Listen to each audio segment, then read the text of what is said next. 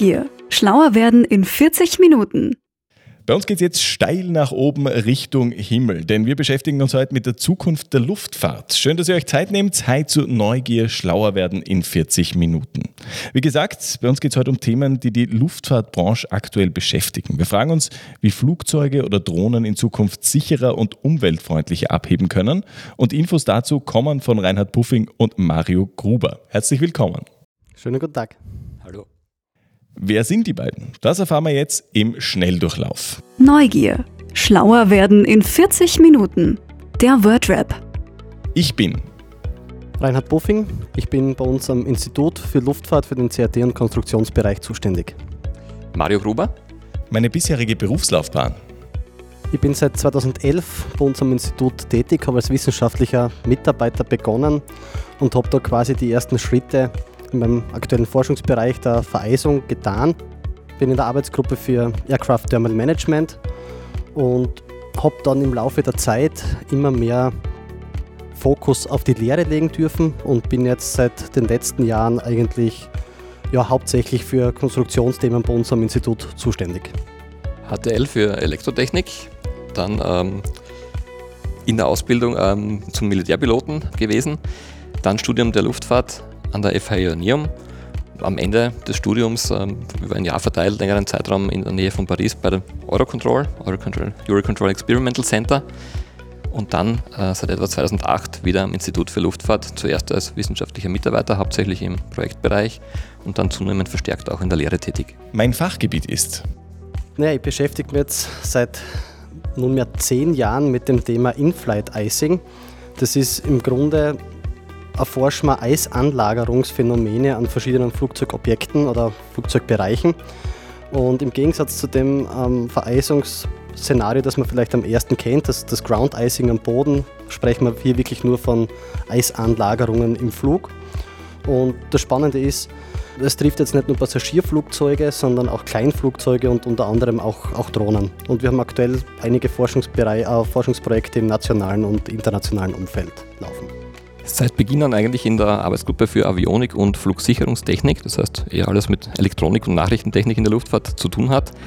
Zu Beginn eher im Bereich der Projekte der, der Navigation, dann ging es mehr um Datenbusse, Datenlinks und mittlerweile in letzter Zeit verstärkt eben auch äh, im Hinblick auf elektrisches Fliegen darf ich mich immer mehr auch beschäftigen mit Batterien, Batterietechnologien und vor allem auch mit äh, Wasserstoff- und Brennstoffzelle.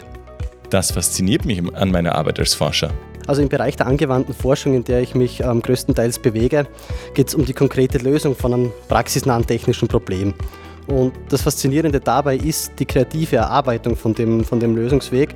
Und es gibt jetzt vor allem in unserem Bereich glücklicherweise noch einige spannende ja, Fragestellungen, die es zu lösen gilt. Und was mich immer motiviert im Hintergrund ist, dass man auch als kleine Forschungsgruppe einen, einen großen Beitrag auf nationaler und internationaler Ebene leisten kann dass man stets an aktuellen technischen Themen ähm, mitarbeiten darf, damit in Berührung kommt und im besten Fall diese eben auch mitgestalten darf. Und zum anderen einfach die, die Breite an Themen, mit denen man in Berührung kommt, wo man sonst vielleicht nicht so die Gelegenheit hat, wenn man nicht im Forschungsbereich tätig sein kann. 22 Millionen Flüge hat es im Vorjahr, also 2020, weltweit gegeben. Wahnsinnig viel, würde ich jetzt auf den ersten Blick sagen, aber 2019 waren es mehr als doppelt so viel. Ähm, nur die Pandemie hat das jetzt einbrechen lassen. So oder so sind unwahrscheinlich viele Flugzeuge Tag für Tag am Himmel unterwegs. Welche großen Herausforderungen hat denn die Branche gerade zu meistern? Worüber zerbrechen sich äh, die ExpertInnen in eurem Sektor die Köpfe? Ja, einerseits natürlich diese, diese Zahlen wieder nach oben zu treiben und da gibt es verschiedene Ansätze. Andererseits sind, ist die, Phase, glaube ich, auch sehr stark genutzt worden, um sich mit weiterführenden Themen zu beschäftigen, wie eben alternative Antriebe. Ja, es gibt Klimaziele, die national, auf EU-Ebene und international gesetzt wurden und um diese, um da auch einen Beitrag liefern zu können, ja, gibt es ähm, durchaus Ansätze, woran wir im Moment arbeiten und das ist auch der Bereich, wo ja unsere Arbeit auch ein bisschen hineinfällt. Stichwort Klimaschutz. Man hört ja immer wieder, dass das Fliegen schlecht für die Umwelt ist, äh, nicht optimal. Äh, wenn wir das nochmal aufrollen, woran liegt es denn konkret eigentlich und wie schlecht ist es wirklich? Ja, Emissionen, Treibhausgase sind ein Thema, wenn man es auch ähm, auf die Luftfahrt bezogen vielleicht weltweit nur einen relativ kleinen Prozentsatz des gesamten Ausmaßes ausmacht. Ja. So ist natürlich das Absolutvolumen durchaus vorhanden.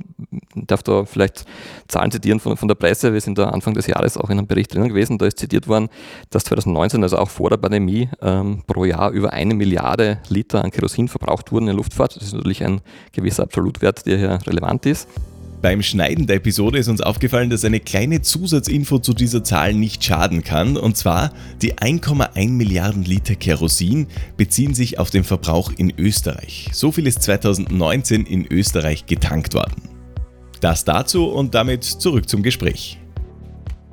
Andererseits gibt es dann auch, wenn man, wenn man Leute interviewt auf der Straße in Österreich, ja, mittlerweile über 77 Prozent, ja, die sich überlegen, mittlerweile auch aus Klimaschutzgedanken, vielleicht seltener nicht mehr zu fliegen oder zumindest seltener zu fliegen. Ja, das ist das, wo wir hoffentlich auch einen Beitrag liefern können. Jetzt haben sie also Worte wie der Flugscham, wie es dort auch zitiert wird, ja, haben es mittlerweile in den Duden geschafft. Ja, also da gibt es, glaube ich, ein bisschen auch einen Paradigmenwechsel ja, und vielleicht eine Einstellungsänderung in der Bevölkerung.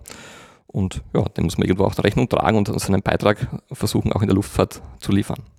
Das heißt, ihr seid ja eigentlich auch gezwungen, damit es euren Job in Zukunft gibt, äh, neue Antriebswege zu finden oder Alternativen zu finden, die auch umweltfreundlicher sind. Wenn wir das aufrollen, was gibt es denn momentan für Alternativen oder in Zukunft für Alternativen, um Flugzeuge fliegen zu lassen?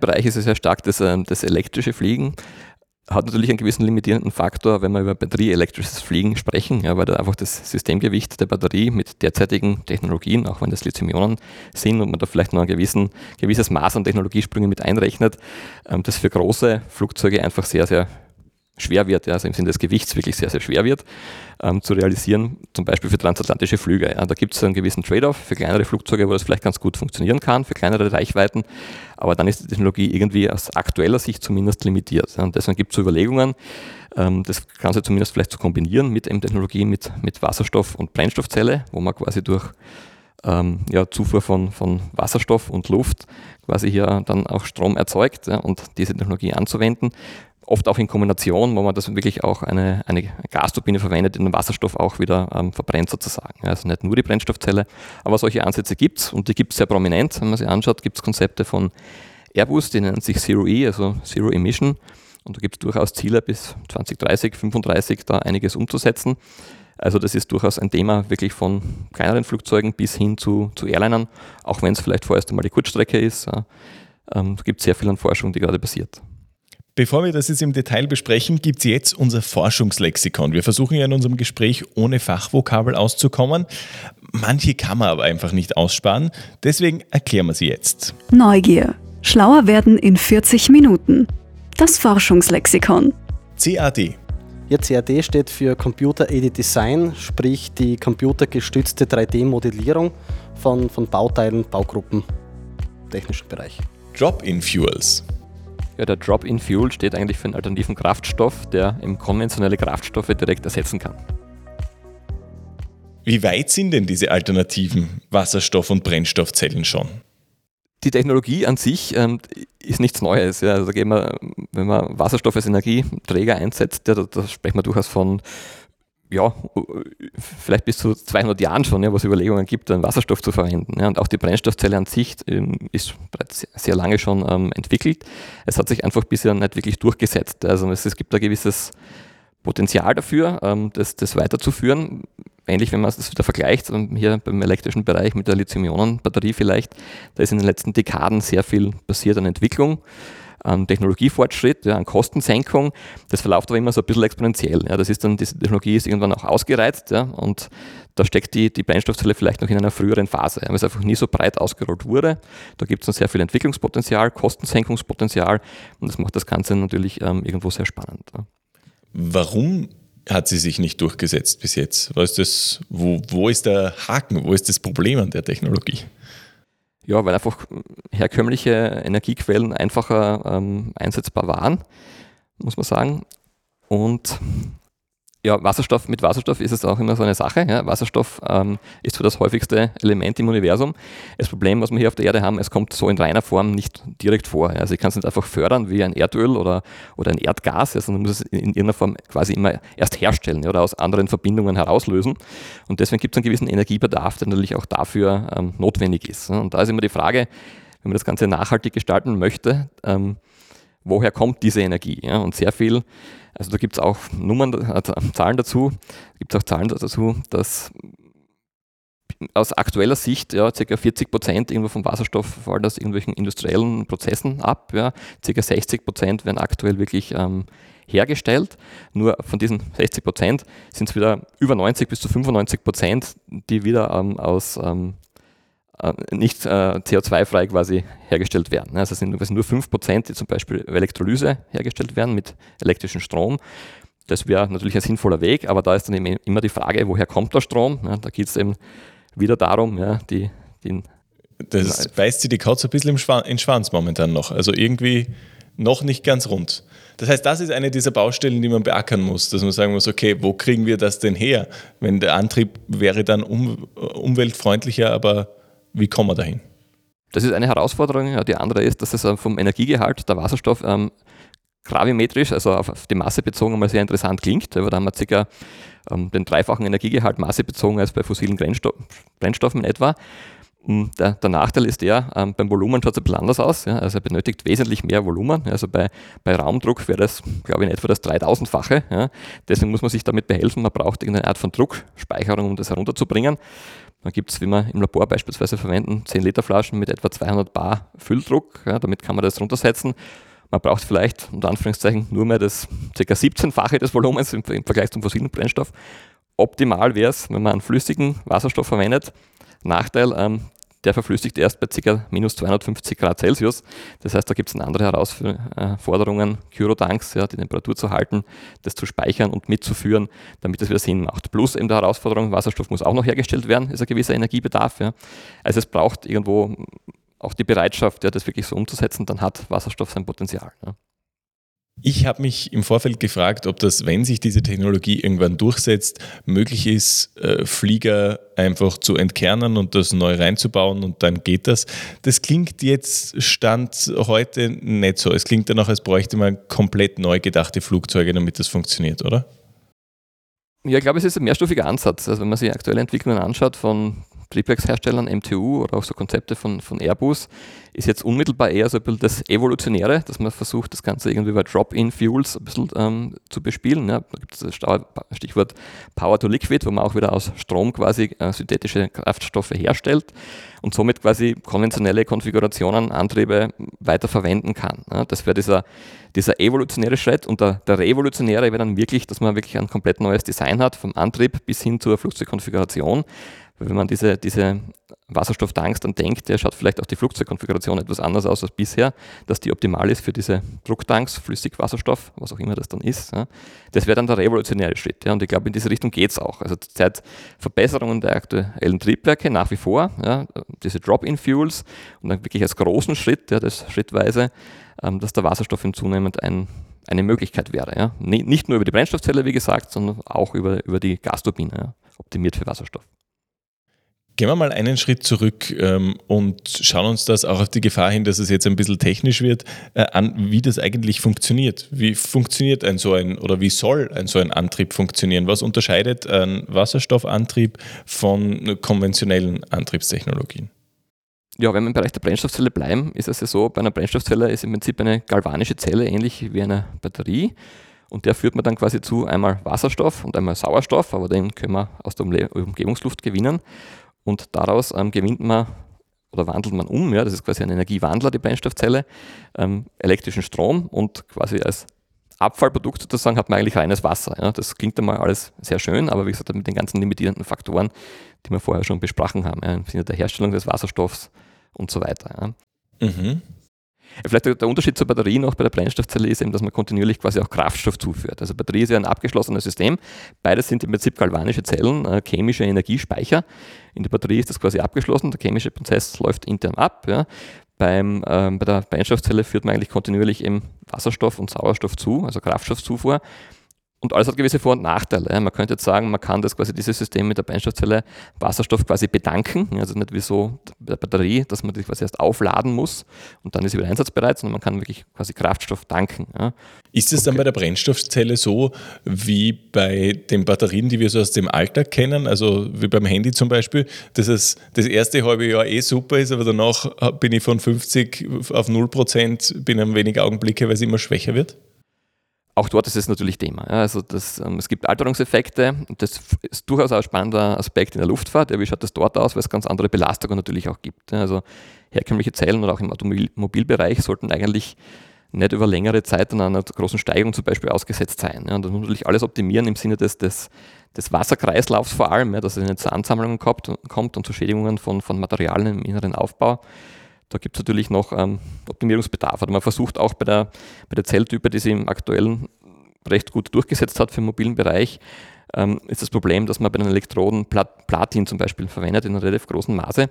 Und das kann man mehr oder weniger in Gold aufwiegen. Ja. Das ist ähm, sehr teures Material und man versucht diesen, diesen Gehalt von Platin quasi zu reduzieren. Das wäre auch ein Ansatz, den man sich im Moment anschaut.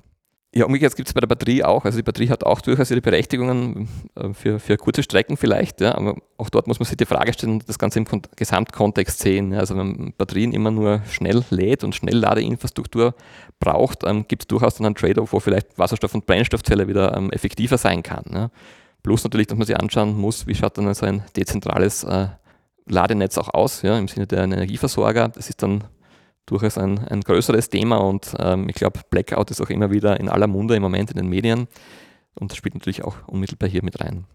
Das klingt ein bisschen so, als würde es irgendwann auf möglicherweise eine hybride Lösung rauslaufen, weil es hat alles seine Vor- und seine Nachteile. Kann das sein, dass wir irgendwann ein Flugzeug haben, das all diese Formen äh, der Energiebereitstellung in sich vereint? Oder ist das unrealistisch?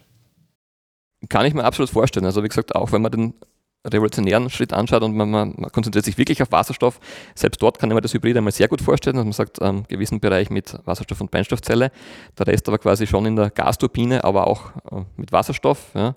Und wenn sich die synthetischen Kraftstoffe verstärkt durchsetzen würden, ja, ist das die Kombination auch hier durchaus denkbar ja, für unterschiedliche Systeme. Mhm. Ähm, wie entwickelt man denn eigentlich solche neuen Antriebsformen? Welche Schritte braucht es, damit man zu Ergebnissen kommt? Also kurz, wie forscht ihr alle?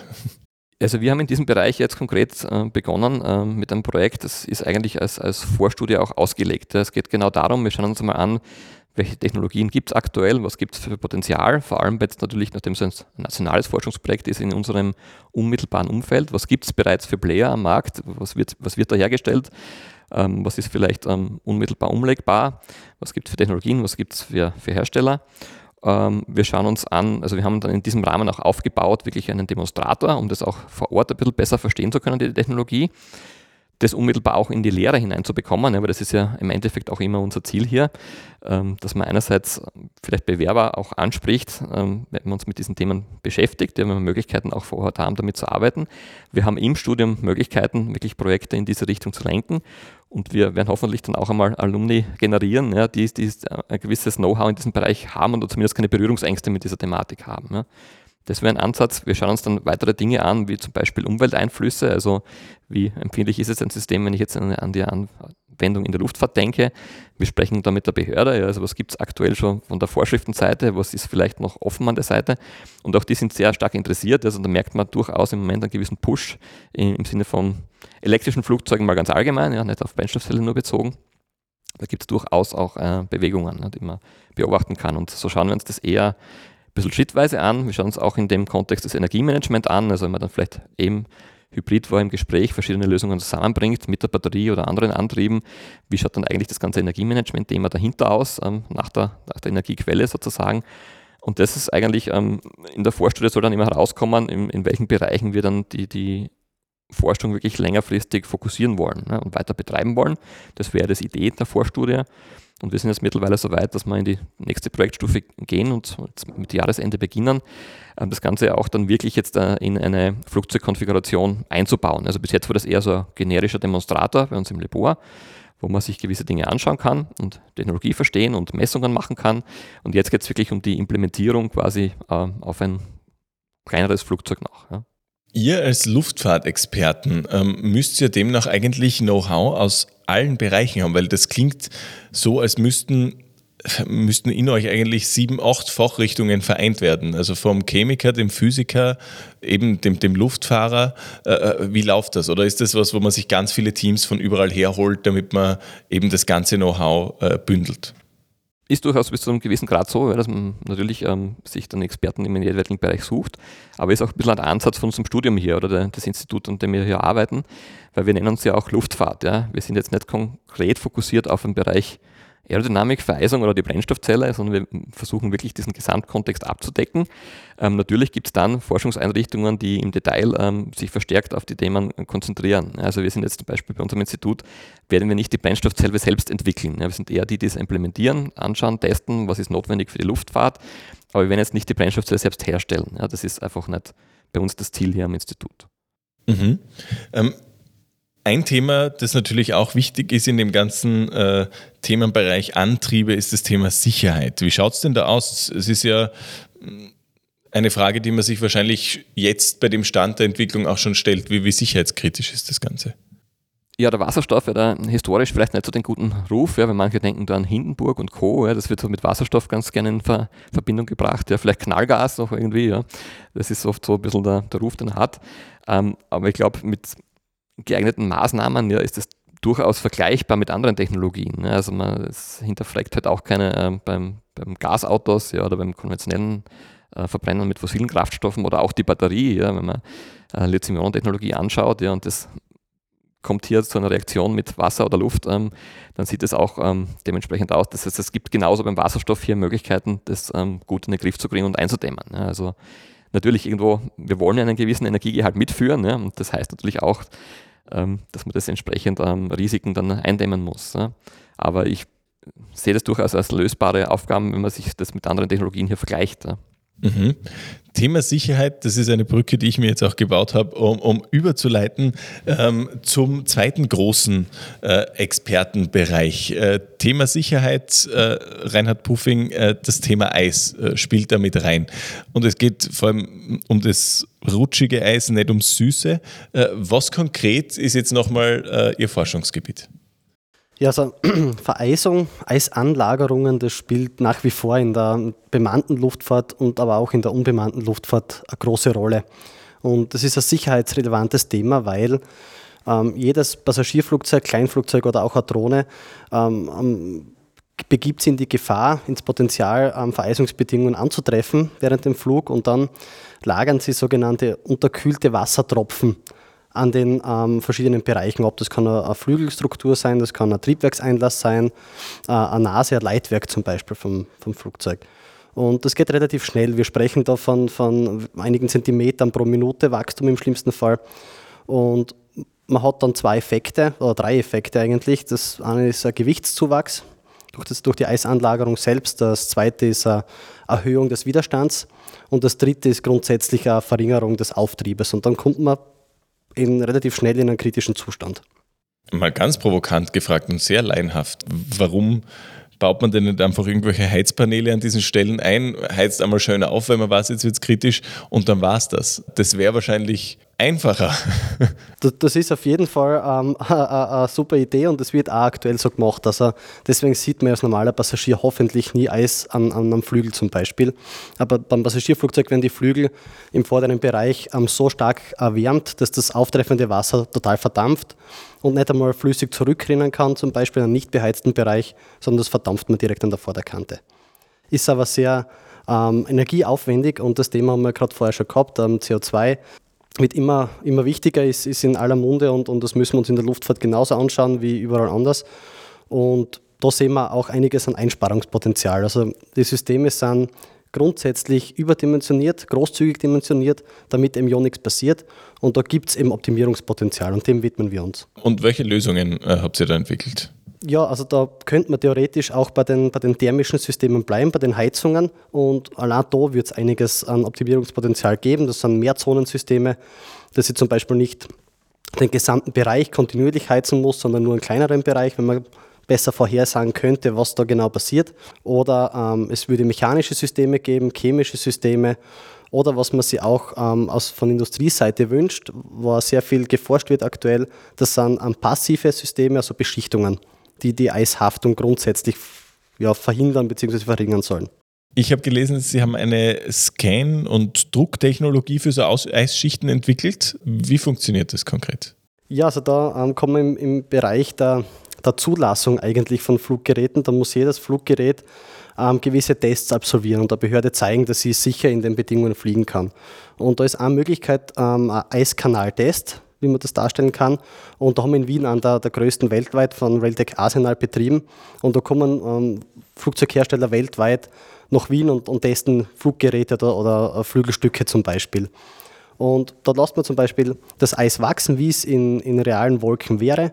Und dann geht es eben darum, das Eis möglichst genau zu dokumentieren. Und da beschäftigen wir uns hier am Institut schon, schon eben mittlerweile fast zehn Jahre mit dem Thema 3D-Scannen und Eisoberflächen. Da gibt es einige Herausforderungen, die wir aktuell bearbeiten.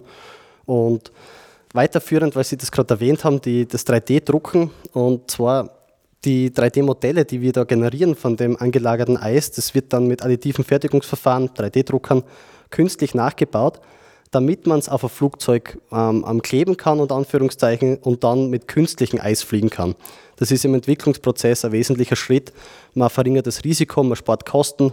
Das heißt, ich habe quasi ein künstliches Eis am Flugzeug und zeigt der Behörde, ich stürze nicht ab diese Fertigung äh, oder diese Technologie, die da gewonnen wird, eben äh, das Scannen und so weiter, kann man das dann irgendwann auch in mögliche flugtaugliche oder in den Flieger verbauen, dass ich weiß, okay, ähm, so oder so wird es laufen, deswegen heizen wir nur mehr an dem und dem Punkt?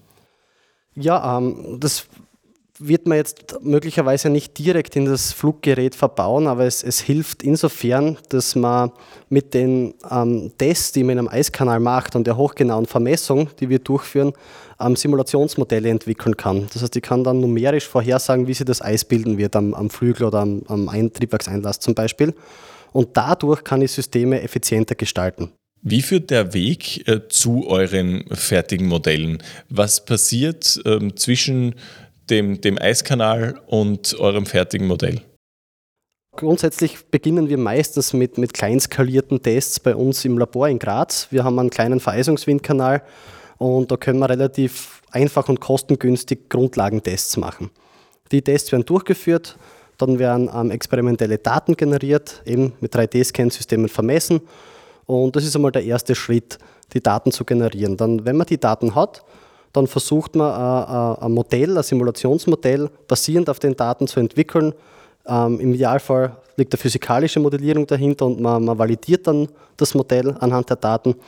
Und man geht dann einen Schritt weiter und zwar, wir können ja nur kleinskalierte Tests bei uns machen, dann gehen wir eben in den größeren Windkanal und demonstrieren die, die Modelle dann noch einmal an einem größeren Modell. Ist das so unterschiedlich? Also für einen Laien schauen diese ganzen Flieger ja alle ähnlich aus und ich hätte mir gedacht, okay, ihr rechnet das jetzt einmal und dann wissen wir es auch.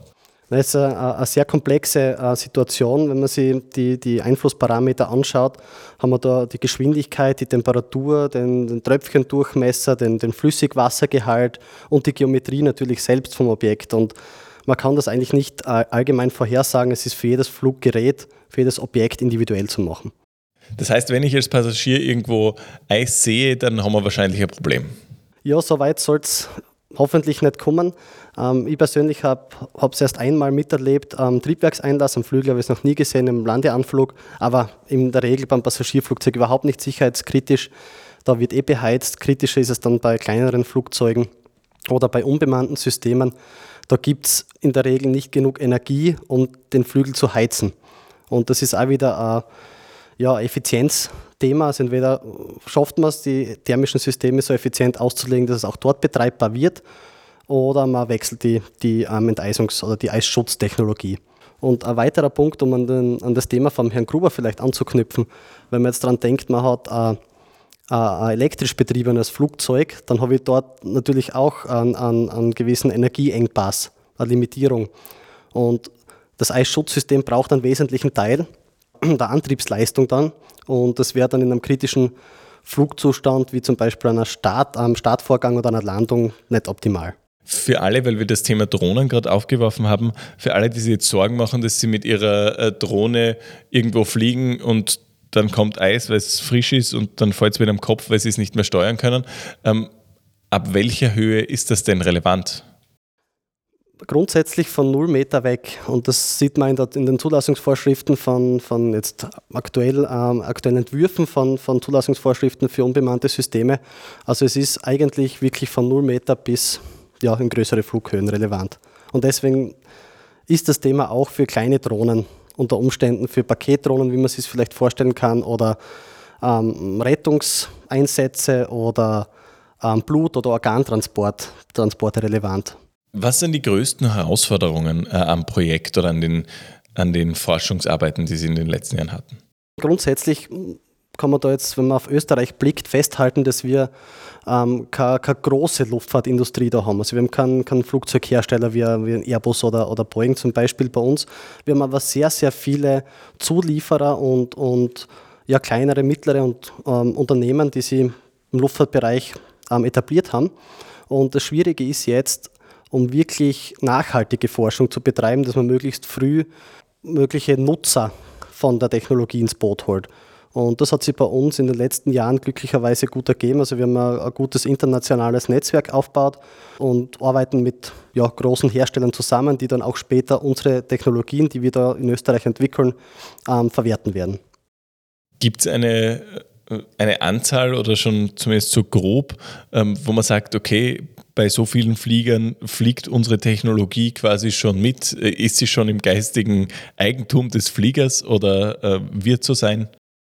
Ja, wir bewegen uns mit, mit unseren Technologien an, an eher niedrigeren Technologiereifegraden. Das heißt, wir, wir schauen uns alles bis zur Funktionsdemonstration in, in relevanten Umgebungen an. Die Implementierung in ein Fluggerät, das wird unsere Kapazitäten aktuell da überschreiten und das liegt dann bei den, bei den Herstellern, bei den größeren. Die Zahl der, der Flugzeuge, die mit, mit einer Technologie von uns fliegen, kann man deswegen nicht beziffern, da unsere Entwicklungen relativ allgemein sind. Also wir haben ein, ein Simulationsmodell zum Beispiel, das verwendet man in der Zulassung. Das bedeutet jetzt aber nicht, dass das Fluggerät mit einer Technologie von uns fliegt, aber es ist durch Hilfe unserer Technologie hergestellt worden. Also das heißt, auf eure Forschung wird auch aufgebaut und soll auch aufgebaut werden. Genau, das ist das Ziel, ja. Wie erarbeitet man sich jetzt auch in die Zukunft gerichtet weitere Modelle? Wo greift man an? Äh, Gibt es einfach immer ein Problemfeld, wo man sagt, okay, da schauen wir hin, da wissen wir, da muss noch was besser werden? Oder äh, läuft das irgendwie anders, dass jemand auf einen zukommt und sagt, wir haben dieses Problem? Ja, ist aktuell ähm, beides der Fall. In der Tat, durch, durch unser großes Netzwerk kommen dann ähm, Unternehmen auch direkt auf uns zu und ähm, mit einer Problemstellung, die wir dann ähm, gemeinsam mit dem Unternehmen oder in einer gewissen Gruppe lösen. Oder aber wir, wir ähm, entdecken quasi im Zuge unserer allgemeinen Forschungsarbeit eine Lücke und behandeln dann die Lücke in einem weiteren Projekt. Also das passiert auch, dass wir selbst einfach Themen aufwerfen und uns dann äh, ein Projektkonsortium suchen, mit dem man das behandelt. Wie schaut so ein typischer Arbeitstag aus? Wie viel Zeit verbringt man tief verschneit im, im Eiskanal? Wie viel Zeit verbringt man am Computer? Was macht man dort?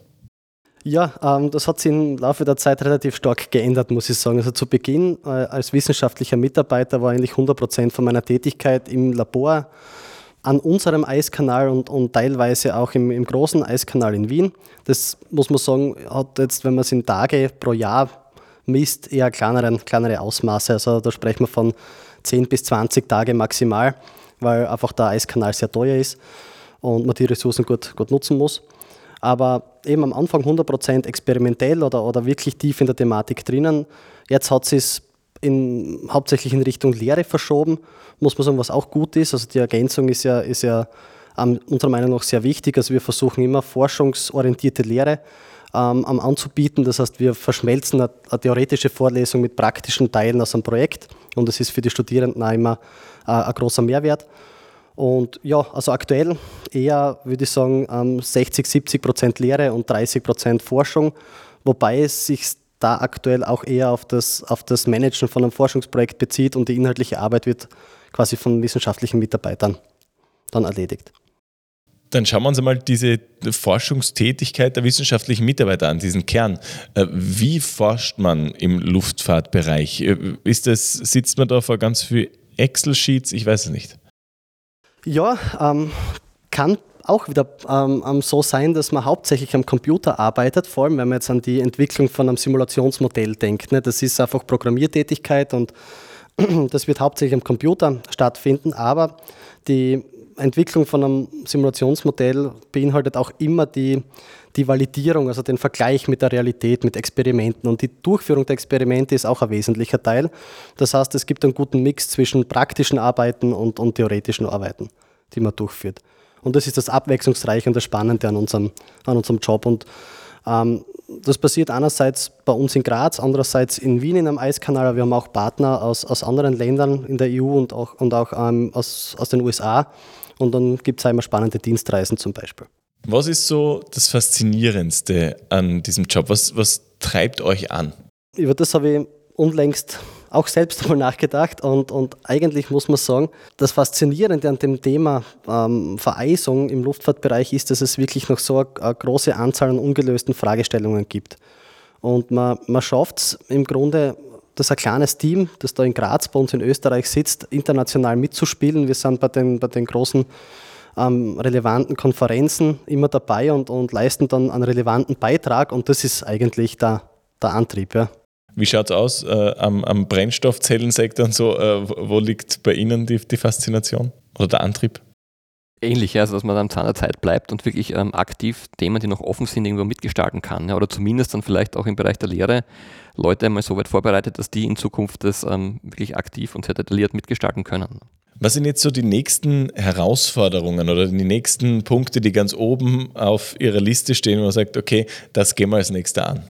Ja, wir ähm, bereiten gerade alles für äh, Konferenz, in, in, die in Wien stattfinden wird, vor. Und zwar, das ist die größte Konferenz im, im Icing-Sektor, im Vereisungsbereich international. Und wir haben es geschafft, dass die, dass die 2023 in Wien stattfinden wird. Und das ist für uns, für die gesamte Icing-Community in, in Österreich eine Riesenchance, dass wir uns da gut präsentieren und, und unser Netzwerk ausbauen können und unsere Fähigkeiten einfach demonstrieren können. Das ist für uns ein Meilenstein, der in den nächsten ja, eineinhalb Jahr stattfinden wird. Wenn wir von der Icing-Community sprechen, das klingt irgendwie nach sehr spannender Subkultur. Mhm. Äh, wie, wie, wie, viele Leute betrifft es? Wie groß ist diese Community? Ja, das passt jetzt vielleicht eh gut zu, zu Ihrer ähm, vorigen Frage dazu. Ne? Warum fasziniert uns das Thema so? Ähm, es ist Tatsache, dass weltweit nur wenige hundert Leute sich mit dem Thema beschäftigen und deswegen schafft man es als kleine Gruppe da präsent zu sein. Und das ist alles eigentlich, was, was Rang und Namen hat, von, von den großen Herstellern bis kleinen Herstellern, die, die sind da dabei. Okay, also man kennt sich äh, als österreichische Icing-Community schon fast beim Vornamen. Also in Österreich sowieso. Das ist ähm, auf, an einer Hand oder an mehreren Händen abzählbar, aber auch international kennt man sie. Ja. Mhm. Äh, wie schaut das aus am, am, Energieantriebssektor? Was sind so die nächsten äh, To-Dos oder das, die Punkte, die ganz oben stehen auf der Liste? Unser unmittelbares Ziel wäre natürlich jetzt, diese Technologie Wasserstoff- und Brennstoffzelle wirklich im Flugzeug zu implementieren. Also zuerst unbemannt mit Größenordnung einer Konfiguration, wo das, wo es Sinn macht. Schauen uns aber auch zusätzliche Aspekte an im Folgeprojekt, wie zum Beispiel äh, Bioverbundwerkstoffe. Inwieweit kann das Sinn machen in, der Fertigung? Also es wird auch mehr kombiniert hier. Ja, versucht nachhaltige Technologien äh, zu implementieren einfach. Ja. Und vielleicht durchaus auch im, im, im kleineren Bereich. Also wir hatten gerade ähm, letzte Woche ähm, hat eine Diplomarbeitsgruppe der HTL Eisenstadt äh, einen Preis bekommen beim Wissenschaftspreis vom TÜV, ähm, den Publikumspreis. Da ging es um ein bisschen anderes Thema, da ging es ähm, um die Implementierung von Solarzellen auf eine Flugzeugoberfläche zur Reichweitensteigerung. Aber auch heuer ähm, habe ich wieder eine Gruppe, mit der ich zusammenarbeite, die wirklich jetzt auch versucht und Vorarbeiten hier leistet, ähm, die Brennstoffzelle in ein Flugzeug einzubauen. Und die sind da sehr engagiert und motiviert auch wieder. Und das freut mich besonders, wenn man da auch quasi in diese, in diese Vorstufe eigentlich zur universitären Ausbildung das auch ein bisschen hineinträgt, diese Themen. Ja sehr früh einfach Bewusstsein schafft auch und den Zahn der Zeit auch nutzt, ja, weil ich glaube, es ist in aller Munde im Moment ähm, der Klimawandel und ähm, die Nachhaltigkeit, das möglichst auch gut einzubauen. Was sind Bioverbundwerkstoffe? In der Luftfahrt ist natürlich Leichtbau ein spannendes Thema. Ja. Also man geht weg von klassischen Materialien wie, wie Metallen, ja, sondern versucht das Ganze etwa mit, mit Composite-Materialien äh, zu fertigen, das heißt aus Kohlenstofffasern, äh, Glasfasern ja, und das entsprechende Verbund Werkstoffe aufzubauen. Das hat gewisse Vorteile, gewisse Nachteile. Da geht es darum, um diese, die Materialien hier kritisch zu betrachten, die hier eingesetzt werden. Gibt es hier vielleicht andere Möglichkeiten? Macht das Sinn? Macht das in der, im Gesamtgewicht vielleicht auch wieder Sinn, im Gesamtkontext? Und das wird hier näher betrachtet. Nachdem unsere Zeit langsam zur Neige geht, fassen wir jetzt nochmal kompakt zusammen, warum es wichtig ist, dass in diesem Fachgebiet geforscht wird. Neugier. Schlauer werden in 40 Minuten. Und wozu das alles? Ja, Im Prinzip geht es uns darum, einfach Technologien zu fördern, äh, um dem Klimawandel entgegenzuwirken, Treibhausgase zu reduzieren, CO2-Ausstoß zu reduzieren, Klimaziele erreichen zu können. Ja, wir versuchen durch unsere Forschungsthemen die Sicherheit in der Luftfahrt noch weiter zu erhöhen und konzentrieren uns auf, auf sichere und effiziente Enteisungssysteme für, für Groß-, Mittel-, Kleinflugzeuge sowie auch Drohnen steht im Übrigen immer an oberster Stelle bei jeder Luftfahrtorganisation. Sichere und effiziente Durchführung gilt natürlich auch für Technologien mit Wasserstoff. Ja, wir wollen natürlich keine Einbußen im Sinne der Sicherheit machen. Damit ist die heutige Folge auch schon zu Ende. Danke vielmals für die Antworten und für Ihre Zeit, Reinhard Puffing und Mario Gruber. Danke auch. Danke fürs Gespräch. Und auch euch danke, denn wenn ihr den Podcast nicht hören würdet, dann hätte das Ganze natürlich deutlich weniger Reiz. Deswegen freuen wir uns auch immer, wenn ihr den Podcast an Freunde oder Bekannte weiterempfehlt, wenn es euch gefällt. Danke schon jetzt dafür und bis zum nächsten Mal. Werdet schlauer und bleibt neugierig. Ciao.